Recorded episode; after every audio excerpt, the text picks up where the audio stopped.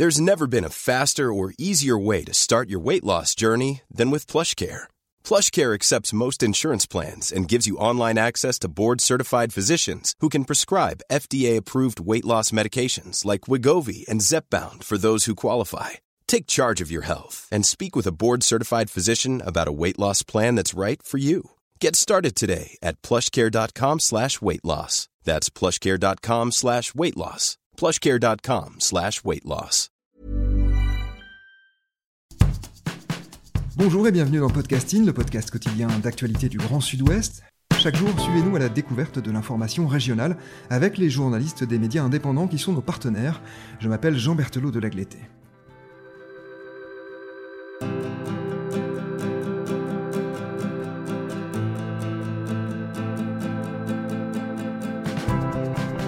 Aujourd'hui, nous allons évoquer un article de rue 89 Bordeaux. Nous abordons un sujet particulièrement grave, celui de l'excision, un lieu ressource pour et par les femmes victimes d'excision à Bordeaux. C'est le titre de cet article. Donc vous êtes l'autrice. Bonjour Héloïse Bajou. Bonjour. Vous êtes journaliste indépendante, vous travaillez notamment pour le Média TV et donc rue 89 Bordeaux. Alors tout d'abord, est-ce que vous pouvez nous rappeler ce qu'est l'excision? D'autant qu'un certain nombre d'idées reçues circulent à ce sujet.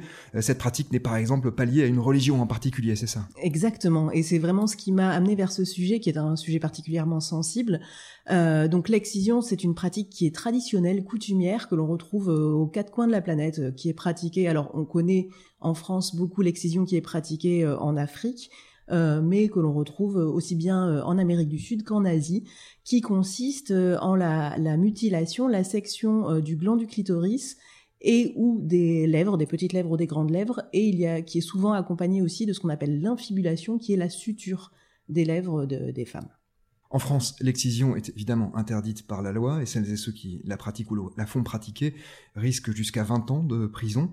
Et pourtant, il y aurait près de 125 000 femmes excisées dans notre pays. C'est un chiffre qui a été avancé par le bulletin épidémiologique hebdomadaire, hein, qui est la revue de, santé publique France, sur des données de 2010. Tout à fait, mais qui est une projection en fait, puisque on a énormément de mal à avoir des données euh, quantitatives sur le nombre de femmes qui seraient concernées.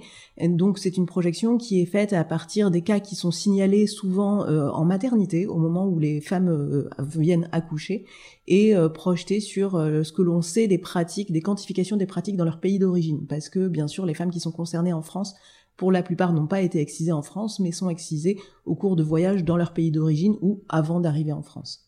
Il existe des associations sur le territoire français qui se battent par des actions diverses contre l'excision et notamment pour la reconstruction des femmes qui en ont été victimes.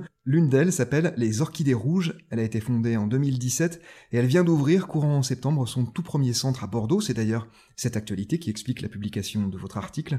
On va revenir sur toutes ces informations, mais d'abord Héloïse, est-ce que vous pouvez nous parler de Cacpotia Marie-Claire Moraldo, la fondatrice et la présidente des Orchidées Rouges? Marie-Claire Cacpotia Moraldo est d'origine ivoirienne. Elle est arrivée en France pour faire ses études en 2007 et elle avait été excisée quand elle avait 9 ans dans son pays d'origine en sachant que euh, sa mère était complètement opposée à cette tradition. C'est au cours d'un séjour en vacances dans sa famille paternelle que euh, sa famille paternelle euh, a eu recours à cette pratique.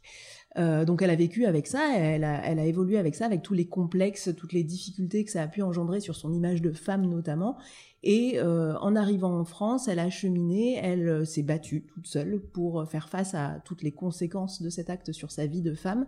Et elle a décidé d'avoir recours à une reconstruction chirurgicale mais elle s'est rendue compte euh, dans ce parcours-là, dans ce processus, que euh, ben, il n'y avait pas de lieu ressource en Nouvelle-Aquitaine pour les femmes qui étaient victimes d'excision, que ce soit pour vivre avec, pour se reconstruire psychologiquement, mais aussi pour la question de la reconstruction chirurgicale qui n'est pas sans conséquence sur euh, leur vie quotidienne. Et puis ce matin, il a fallu qu'elles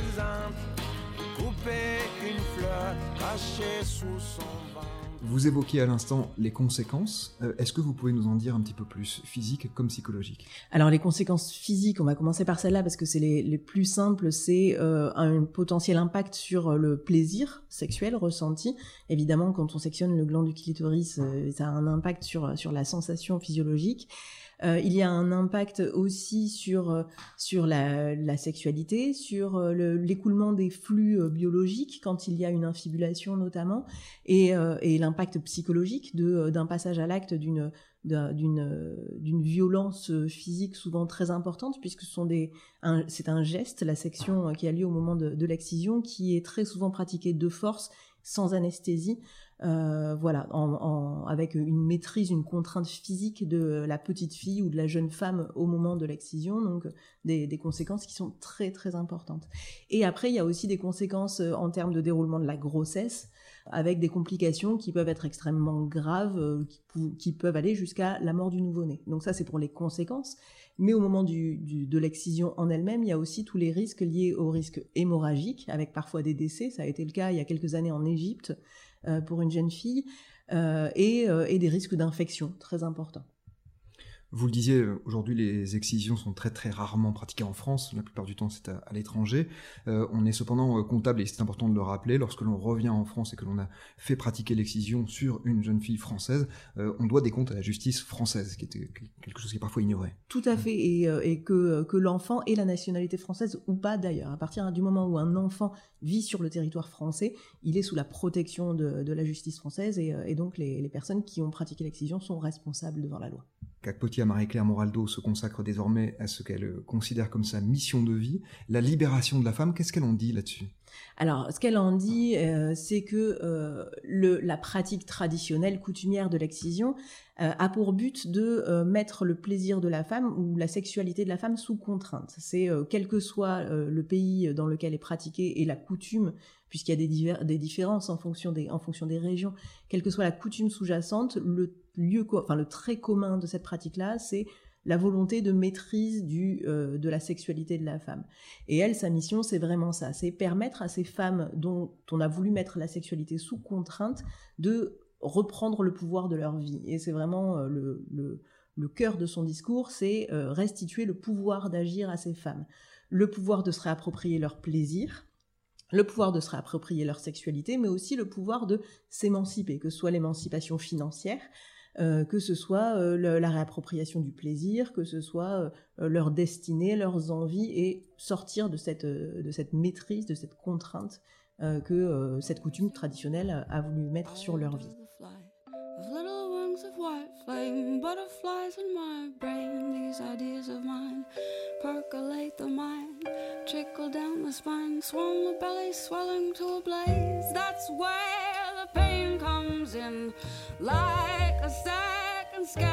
On évoquait tout à l'heure et à l'instant la reconstruction physique, mais aussi celle psychologique.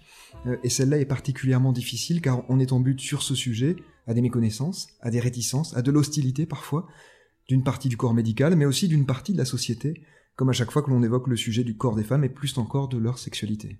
Oui, alors euh, ce qu'elle raconte, elle, quand elle a fondé les Orchidées Rouges et quand elle a voulu euh, commencer à créer ce, centre régional ressources pour les femmes, c'est euh, les discours qu'ont pu lui renvoyer certaines institutions, certains partenaires sur le fait qu'elle ne soit pas médecin. Euh, parce que encore à l'heure actuelle, mais comme sur beaucoup de pratiques, euh, pratiques liées au vécu psychique et notamment pour les femmes, euh, on reste en France sur la question du primat de la vision médicale des choses, comme si la reconstruction chirurgicale allait régler tout le problème. Et elle, ce qu'elle raconte, c'est que vraiment, c'est pas si simple que ça. Que d'un côté, la reconstruction chirurgicale, si elle n'est pas accompagnée d'un travail en amont pour être sûr que la femme ait envie de cette reconstruction chirurgicale, euh, qu'elle soit capable de la supporter, parce que ça peut être aussi une reviviscence traumatique euh, du moment où elle a été excisée. Et si on ne l'accompagne pas après dans sa reconstruction psychologique, ça peut avoir des conséquences dramatiques. Et ce qu'elle raconte aussi, c'est que euh, l'opération, la reconstruction chirurgicale en soi ne va pas régler tous les problèmes et n'est pas forcément nécessaire. Il y a aussi des femmes, quand elles arrivent au centre des orchidées rouges et que elles leur montrent par exemple l'anatomie d'un clitoris, qui prennent conscience qu'en fait ce n'est qu'une partie du clitoris qui a été amputée par par l'excision et euh, qu'elles ont encore toute une partie de leur anatomie qui est conservée et qui peut potentiellement leur permettre de retrouver du plaisir, de se réapproprier leur sexualité. Et tout ce travail-là est essentiel pour se recentrer et se reconstruire dans sa représentation d'être une femme comme les autres. Le soleil me quand vient l'aurore. Est-ce que vous pouvez nous parler du centre lui-même qui donc vient d'ouvrir à Bordeaux C'est l'actualité de votre papier. À quoi ressemble-t-il? Alors c'est euh, un centre qui est situé dans une petite rue du quartier Saint-Seurin, donc qui est un des quartiers assez cossus de, de Bordeaux Centre, au calme, derrière euh, ce qu'on appelait avant le commissariat Castéja, dans un grand immeuble en pierre euh, cossu. Euh, c'est un lieu qui est extrêmement agréable, qui, qui dénote parmi les, associations souvent par euh, sa décoration extrêmement soignée, sa luminosité, sa clarté, des pièces avec des grands volumes où on sent que tout a été pensé pour que ce soit un petit cocon où euh, les femmes puissent venir se sentir bien et venir déposer leur vécu, leur histoire et construire avec l'équipe leur parcours euh, personnalisé. Alors justement, que peuvent y trouver les femmes qui s'y rendent dans ce centre qui se trouve, on va donner l'adresse en 48 rue Thiac à Bordeaux, on donnera les coordonnées à la fin de ce podcast, mais qu'est-ce qu'elles peuvent y trouver? Alors elles peuvent y trouver toute une équipe de professionnels qui euh, peuvent les accompagner pour elles décider construire leur parcours personnalisé comme je viens de le dire euh, donc euh, une équipe qui est constituée d'infirmières, de, médecins, euh, médecins gynécologues, sexologues, mais aussi socio-esthéticiennes, sociothérapeutes et tout un tas de professionnels, assistantes sociales. Il y a un partenariat en cours avec le barreau aussi de Bordeaux pour l'accompagnement juridique de ces femmes et des professionnels de l'insertion sociale pour leur permettre éventuellement aussi de s'émanciper financièrement pour pouvoir être, ce que je disais, maîtresse de leur vie. Pour en revenir à votre article, Héloïse, qu'est-ce qui vous a donné envie d'écrire sur ce sujet? Car c'est vous qui l'avez proposé à rue 89 Bordeaux, c'est bien ça? Tout à fait. Il y a énormément de raisons. La première, c'est évidemment euh, ma, ma, formation médicale. Je suis une ancienne professionnelle de santé qui a fait une reconversion il y a quelques années en journalisme le fait que ce soit un sujet qui touche à la santé des femmes, sujet qui est pour moi particulièrement euh, important, euh, mais aussi le fait que ce soit un sujet potentiellement polémique qui puisse être, euh, en tout cas, faire l'objet de récupération de la part de gens qui un, ne maîtrise pas le sujet, notamment euh, qui pourrait laisser penser que ce sont des pratiques qui sont liées à, la religion, ce qui n'est absolument pas le cas, euh, ou qui pourrait s'en servir pour pointer une certaine part de la population du doigt, euh, ce qui me semble être bah, la double peine pour ces femmes qui, qui un, sont victimes, de, de, violences liées au genre, et qui, en plus, pour la plupart, n'ont absolument rien demandé. Quelle impression vous a fait Cacpotia Marie-Claire Moraldo?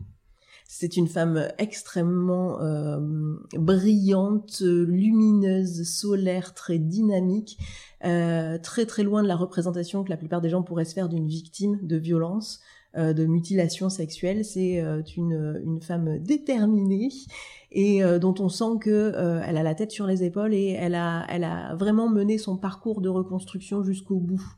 voilà, c'est une, une jeune femme comme les autres, j'ai envie de dire, même si c'est un peu, un peu un lieu commun. Quelqu'un qui a vraiment envie de se servir de son expérience pour aider les autres et qui est très au clair sur euh, les ressources qu'elle peut trouver et créer autour d'elle pour l'accompagnement de ces femmes. Pour conclure, Héloïse, si des femmes victimes d'excision ou si des personnes qui ont connaissance de telles pratiques nous écoutent, que peut-on leur conseiller? D'aller rencontrer euh, les premières concernées et, le fait que euh, justement Marie-Claire Cacpotia Moraldo ait créé cette association alors qu'elle a été elle-même victime et qu'elle est sortie euh, de toutes les embûches et de toutes les problématiques qu'elle a pu rencontrer suite à ça, je pense que c'est le meilleur conseil qu'on puisse leur donner. Très bien, on va donner aussi euh, le numéro de téléphone des Orchidées Rouges, c'est le 05 57 34 92 37. Et on va donner également le mail, c'est lesorchidéesrouges at gmail.com et le site internet, évidemment, les Orchidées Rouges à Bordeaux, se trouve très facilement. L'association Les Orchidées Rouges a été autofinancée pendant deux ans et elle bénéficie désormais du soutien financier de fondations privées, de subventions de la ville et de la région, vous l'écrivez dans votre article. Elle est prête à accueillir et à aider près de 300 femmes, c'est ça? C'est ça. Alors, ils ne se mettent pas de limite. Hein. Euh, Marie-Claire Cacotia Moraldo est très claire là-dessus. Elle ne peut pas, euh, de par sa, sa, volonté, sa détermination, laisser des femmes sans réponse. Euh, il se projette sur une capacité de venir en aide à, à 300 femmes, mais quoi qu'il en soit, si on la contacte, elle fera toujours tout son possible pour aider les femmes et ne pas les laisser seules face à ça. Merci beaucoup, Héloïse Bajou, d'avoir été avec nous. Pour évoquer le travail d'une femme d'un courage immense, Cacpotia, Marie-Claire Moraldo, pour lire votre article, il faut se rendre sur le site de rue 89 Bordeaux. Il s'appelle Un lieu ressource pour et par les femmes victimes d'excision à Bordeaux. C'est la fin de cet épisode de podcasting. Merci à Ludivine Lagneps, Mathilde Deleuil et Marion Ruot qui m'ont aidé à préparer cet épisode, ainsi qu'à Gabriel Taïeb qui l'a réalisé. Podcasting, c'est le podcast quotidien d'actualité du Grand Sud-Ouest. Retrouvez-nous chaque jour à 16h30 sur notre site et sur nos réseaux sociaux, ainsi que sur ceux des médias indépendants de la région qui sont nos partenaires. Retrouvez-nous aussi sur toutes les plateformes d'écoute, dont Deezer, Apple Podcast ou Spotify. Podcasting, c'est l'actu dans la poche.